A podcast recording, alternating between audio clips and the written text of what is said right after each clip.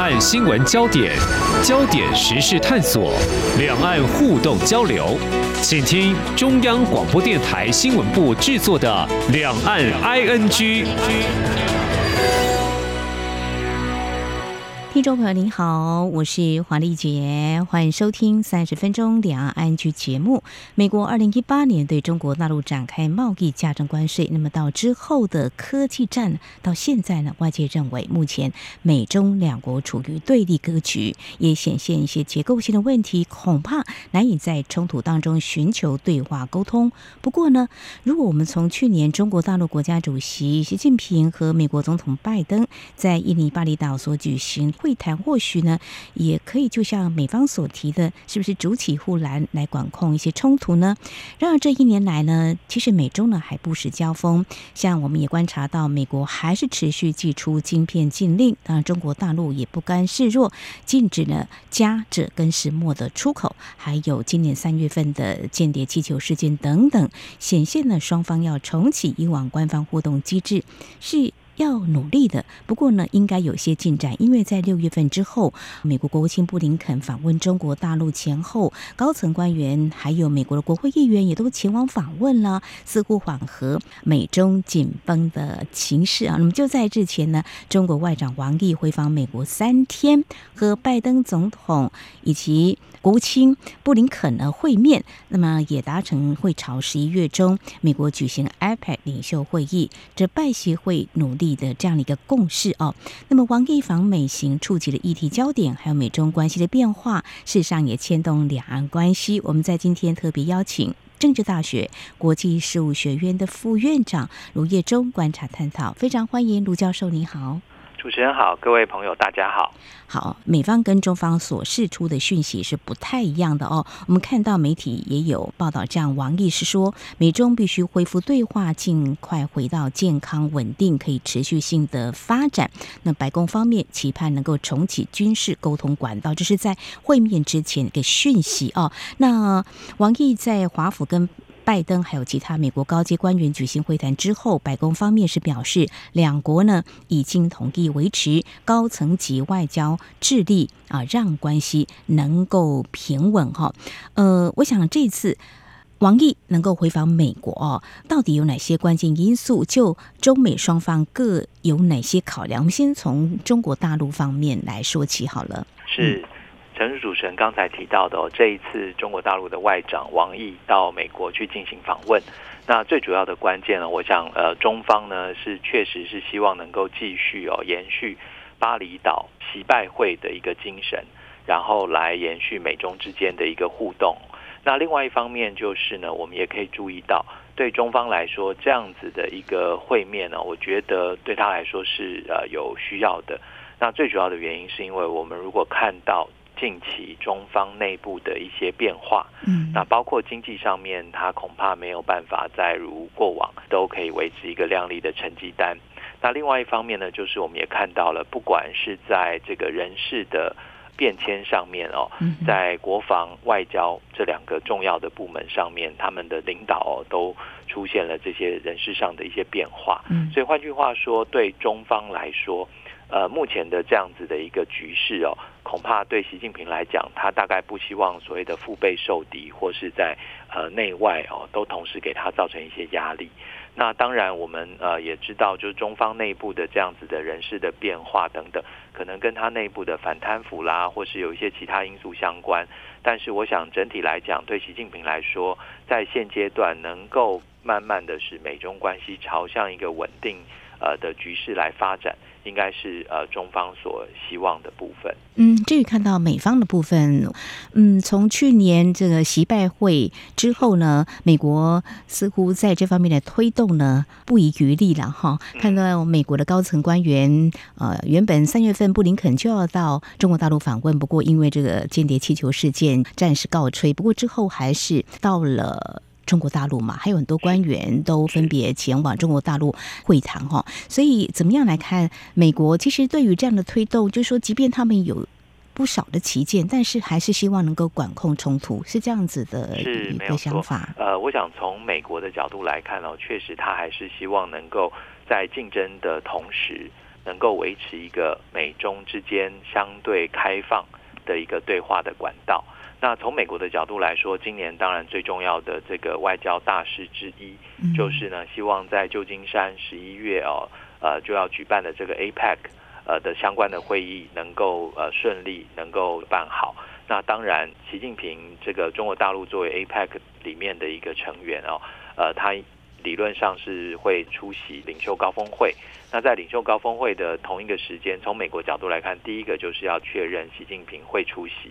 好，不至于说让 APEC 二十一个成员经济体的领袖的这个会晤哦。那当然，这里面香港会是另外一个议题哈。但是我们如果光看美中之间的互动，从美国角度来讲，他大概不希望习近平最后就不出席。好，这个会让整个的高峰会呃看起来就不是那么的顺利。那另外一方面呢，就是从美国的角度来讲，呃，拜登其实呢，我们看到他上台之后。在处理对中政策上面，有很多部分是延续了川普时期当时的处理的一些做法，包括主持人一开始提到的这个在科技面向上面，它其实还是对中方有蛮多的一些限制哦。但是我想对拜登来讲，其实整体来说，他应该是希望美中之间是竞争的同一个时间，还是可以在某些议题上面去进行合作。那从这个角度来说的话，那对拜登来讲，就是他还是希望能够跟习近平呃也能够见上一面，那可以让双方的关系呃趋于这个稳定。那同时呢，最重要的就是美国也希望经由高层外交上面的一些互访。能够让美中之间的军事对话能够恢复，嗯，那所以我们看到了，就是其实我们今年从气球事件之后哦，美中之间呃，主持人刚才也提到有这个高层的这些官员的这个互动互访，嗯，那其实另外还有一个就是包括五月二十三号中方的谢峰，嗯哼，出任驻美大使，他终于到任哦，这中间悬缺的时间非常的长哦，其实这也是我们在看美中之间关系互动上面的一个重要指标。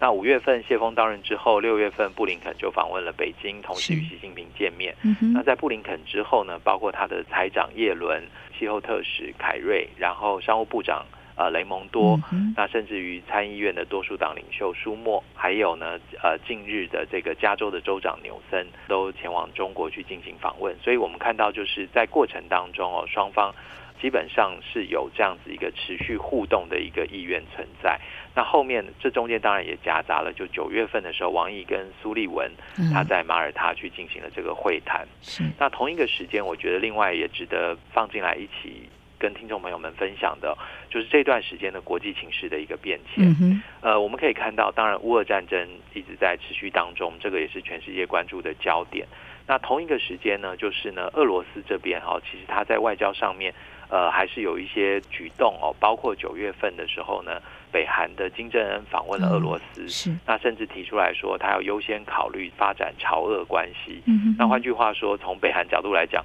哎，好像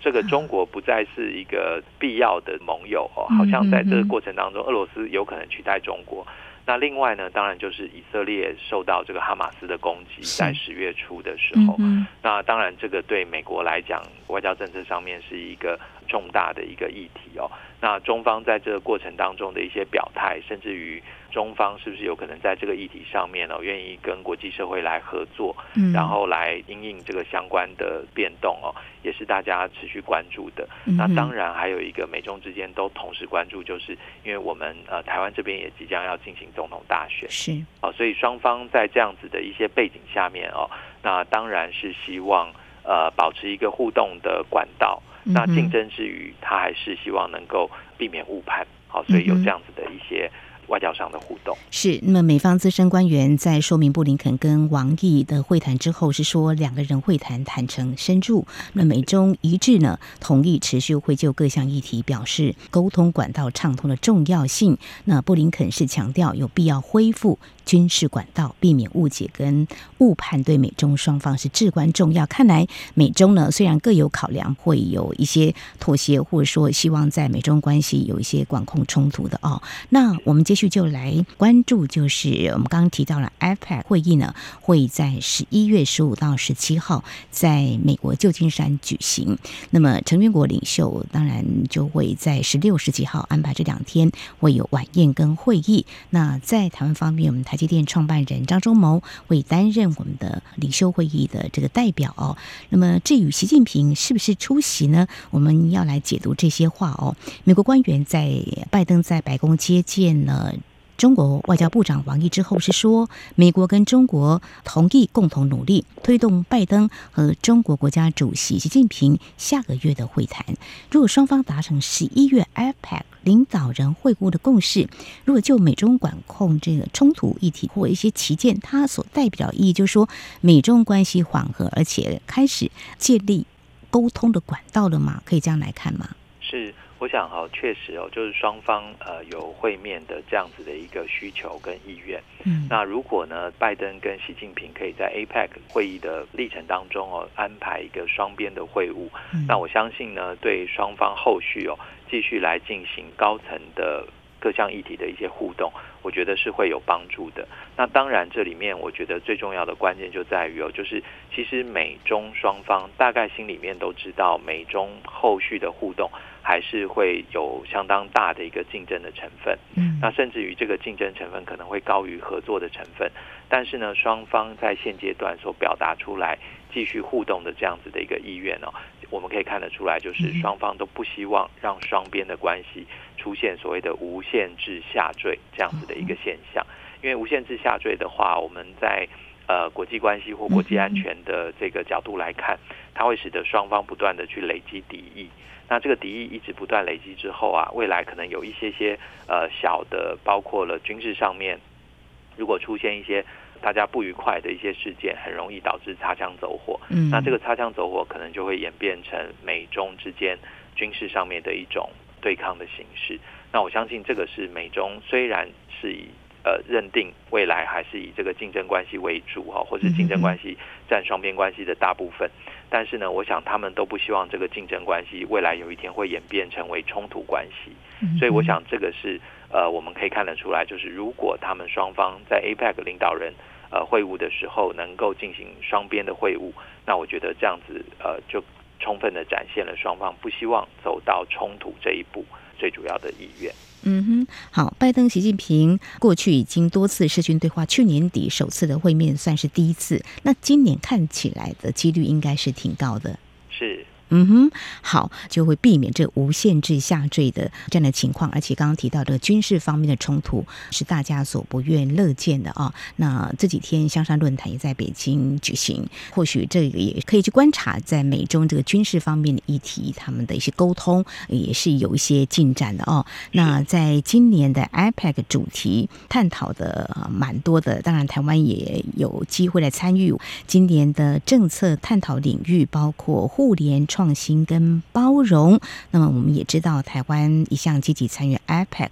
未来会在数位创新还有绿色转型，包括粮食安全、公共卫生、中小企业发展跟妇女经济赋权等等这方面的合作，相信我们会致力推动。好，这是在节目的前半阶段，非常谢谢政治大学国际事务学院的副院长。如约中，我们解析中国外长王毅日前访问了美国，这是一个回访的动作。如何来看美中关系的变化？那么美中各有考量，促成这一次的会面。我想，对美中关系过去较为紧绷，算是应该有所缓和。接下来要看的就是十一月中的 APEC 拜习会。节目后半阶段相关的话题，我们邀请你一起关心台湾的问题。在这次王毅。访问美国是不是有触及到美方的说法是什么呢？还有最近的国际局势有一些新的变化，美中对于这些议题的一些立场究竟是如何？接下来要请教教授的是台湾问题，当然是我们台湾民众所关心的哦。媒体也有了。这样的报道，布林肯向王毅说呢，美国恪守基于《台湾关系法》、美中三公报跟六项保证的一个中国政策，美方反对任何一方片面改变现状，也期待和平解决两岸分歧，并且致力维护台海和平稳定。这些话，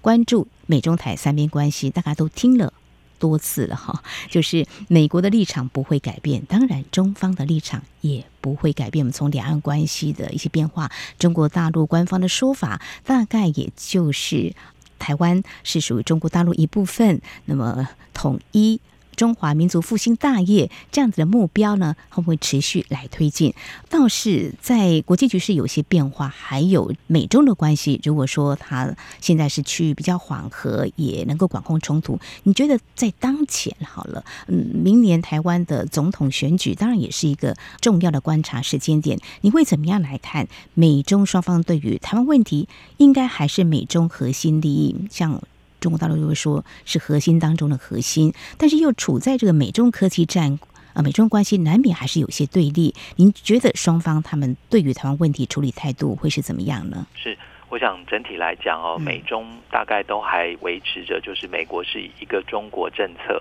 那中方呢则是不断的提及一个中国原则哦，大概是呃两个最主要的双方的主张。那在这个主张下面，我觉得我们必须要进一步的哦，把呃双方的这个主张的内容哈，把它稍微打开来，呃，这个做一些探讨。那或许可以让我们更清楚，就是双方的期待或者是底线大致是什么。我想整体来讲，我们先谈美国的一个中国政策。整体来说呢，美国呢，他还是认为哦，美台伙伴关系跟台海的和平稳定是符合美国的长久利益，也因此美国会继续。来致力维持哦，跟台湾的非官方关系。那这边呢，呃，主持人刚才也提到了，包括了台湾关系法，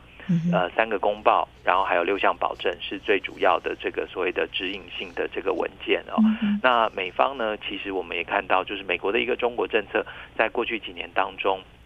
尤其是在拜登的任内哦，他明确的提到六项保证，嗯然后呢，提的顺序呢，也从原先三个公报、台湾关系法。现在变成是台湾关系法三个公报，然后再谈到六项保证，所以其实可以看得出来，就是美国在论述一个中国政策的时候，其实它有更多的台湾元素在里面。嗯，那另外一方面呢，就是我们也看到了美国的底线是什么？整体来讲，它是希望两岸的分歧必须要以和平的方式解决。那同时呢，是要台湾民众可以接受，在不受胁迫的情况下。来进行相关的安排。那美国呢，也不断的重申反对单方面的改变现状。那当然，美国单方面改变现状，它其实同时是在两岸之间哦，包括不支持台湾独立，然后也不支持中方任何用武力来改变台海现状的任何举措。那另外一方面呢，就是呢，美国也提到他支持两岸的对话，同时认为两岸的和平稳定是有利于区域跟全球的发展。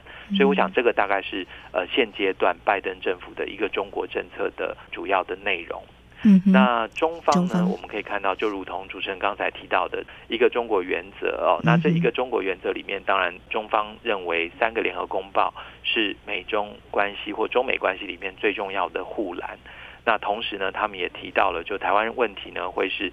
中美关系当中的最大的风险。那这里面哈，一个跟美国，尤其是拜登政府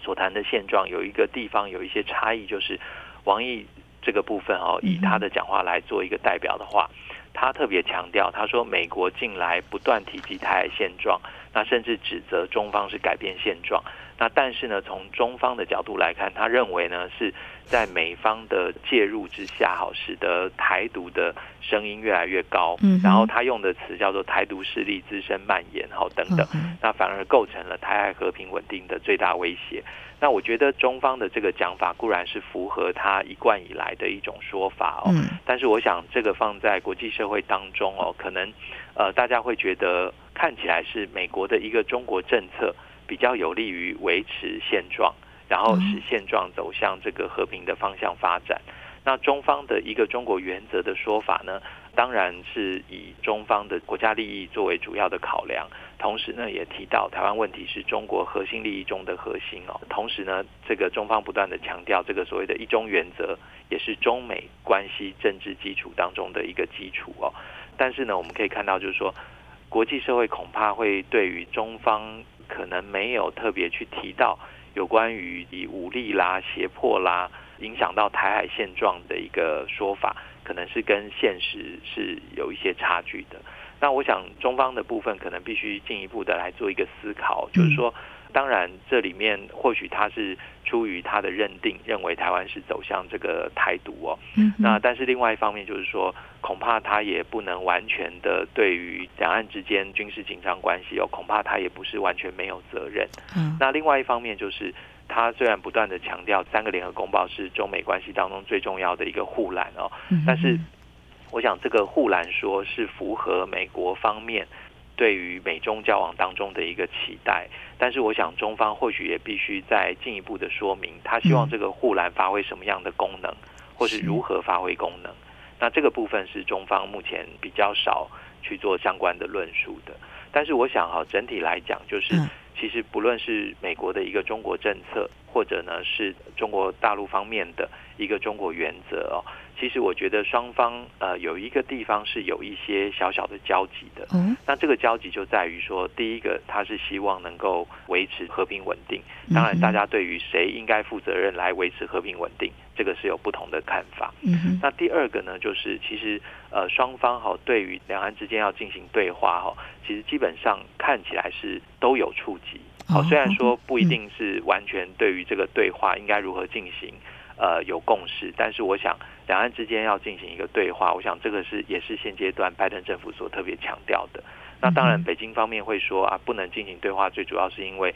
呃台湾方面的政策啦等等。但是我想，我们既然是身处在台湾哈，我们在台湾在这个美中之间的这个互动过程当中，必须去思考的一点就是，美中在彼此竞争关系这么激烈的情况之下。他还是希望能够维持一个对话管道的畅通。嗯、那两岸之间是不是也应该，不管是为何何种原因哈，过去这个不能进行对话，但是在未来恐怕这个对话。呃，是双方都必须要进一步来考虑的一个做法。嗯哼，好，要继续来努力啊！美中双方虽然各持的原则，一个是一中原则是中方，那么美国方面是一中政策，但是还是有小小交集，和平稳定，两岸对话如何推进对话，台湾。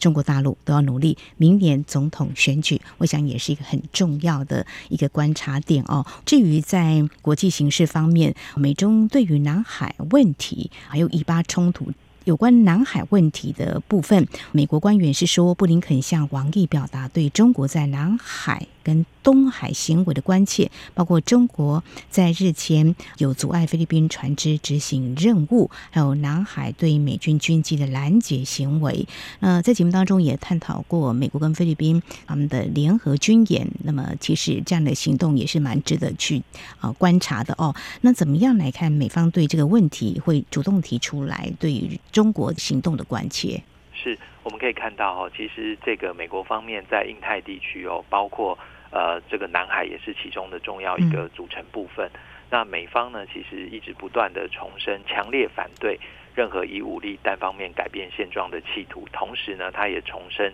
要维持这个自由开放的印太地区的一个重要性。嗯，所以在不管是在东海议题上或南海议题上面，呃，美国都特别强调这个遵守国际法的一个重要性。那这过程当中，我们看到了包括跟这个王毅的见面哈，那美国方面这个包括布林肯，那甚至于拜登总统本人，那可能都有特别提到有关于南海的这个和平稳定的相关的议题。那这个议题呢，可以说就是美国实际上在今年的年初开始，就持续的在南海议题上面要不断的表达关切。那这个关切里面呢，最主要有两个部分。第一个部分，它是希望他的盟友不会受到任何压力的胁迫。那第二个部分呢，就是他也希望能够在这个印太地区有持续的强化跟盟友之间的互动关系。所以从这两点来出发，哈，那。中方的，尤其是跟菲律宾日前的船只的擦撞的这个事件等等，嗯，那自然就会引起美国方面的特别的一个关注哦。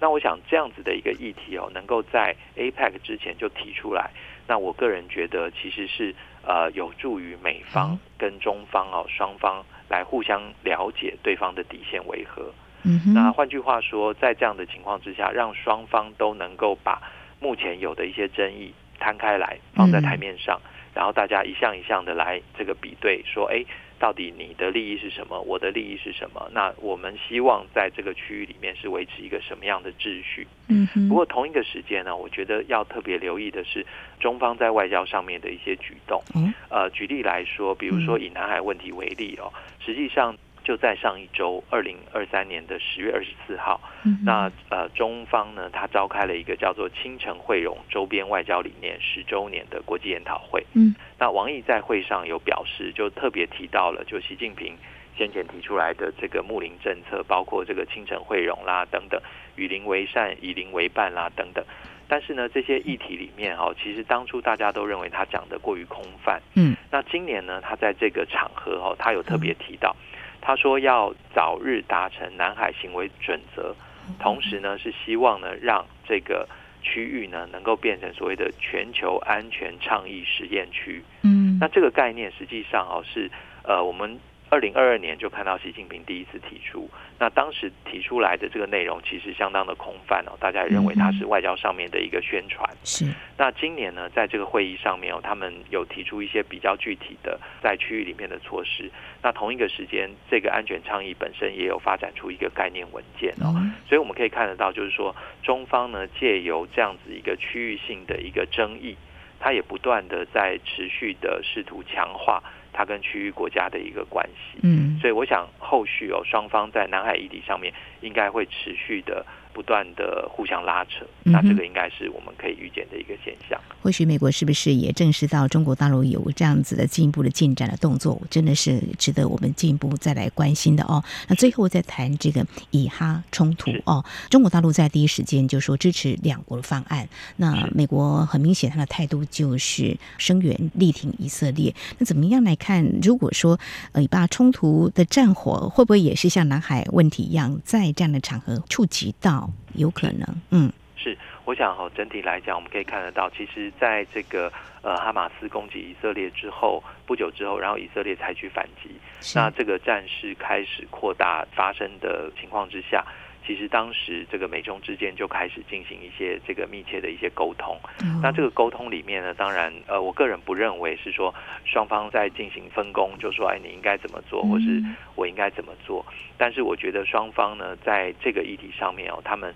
呃，对于中方来讲，正好是一个美国相当关切。然后对中方来说，它也是一个相当重要利益，虽然不是核心利益的一个区域哦。所以我想对中方来讲，它可能也会试图的扩大它在中东地区的一个影响力。那当然，美方的期待是说，你要扩大影响力没有问题，但是希望你把这个影响力哦变成是一种让世界、让区域。能够走向更和平的一种方式来去做一些引导。嗯，那现在呢，我觉得美中之间还是会就这个议题可能会持续沟通，虽然双方不一定很快会有共识哦。是。那但是这沟通的方向可能是，比如说在这个阿拉伯国家之间，可能中方跟他们有比较多的一些交集。嗯。那在这些交集的利益上，美方可能会期待中方能够发挥它的一些影响力，让中东的国家，尤其是伊朗。能够采取一些比较自治性的一些做法，嗯不要让这个战争扩大。那我们也看到，就是说，在这个联合国大会，那针对当前的情势也有做一些投票哦。那我们可以看得到，就是这中间就变成呃，美国跟其他国家的立场上面其实是呃有比较分明的一个差距。是那这里面我觉得现在值得观察的地方是在于，像这样子的一个差距。后续会不会成为中方拿来呃，不能说是利用了哈，但是会不会是试图来把握？好，比如说，因为中方在过去一段时间不断的强调，他要成为全球南方国家的代言人，或者是希望要跟南方国家站在一起。那在这个过程当中，中方有没有可能呃，试图借由这样子的一个机会，进一步的跟这些立场跟美国比较不同的国家继续的拉拢靠近？那我觉得这个是后续值得观察的地方。的确，在联合国那场投票当中，支持美国就是力挺以色列的，比如说现在所采取的一些还击的行动，呃，是不支持的哈。呃，这样的情况其实是可以再来关心的啊。那如果说中方要在中东地区扩展实力的话，美国不会反对，但是怎么样维持区域的和平？就是美中双方是不是能够这两个大国尽到该尽的责任？我想也是世人所期待的了哈。好，今天针对中国大陆外长王毅刚结束二十六号到二十八号在美东有三天访美行程，会见了美国总统拜登，还有国家安全顾问苏利文跟国务卿布林肯，显示美中关系那么应该是不再紧张，有找到一个对话沟通的一些管道了哦，进一步来探讨台湾等一些议题的焦点。非常感谢政治大学国际事务学院的副院长卢业中观察解析，谢谢您，谢谢教授，谢谢谢谢主持人，各位朋友再见。好，以上就是今天两岸区节目，非常感谢听众朋友您的收听，黄丽杰祝福您，我们下次同时间空中再会。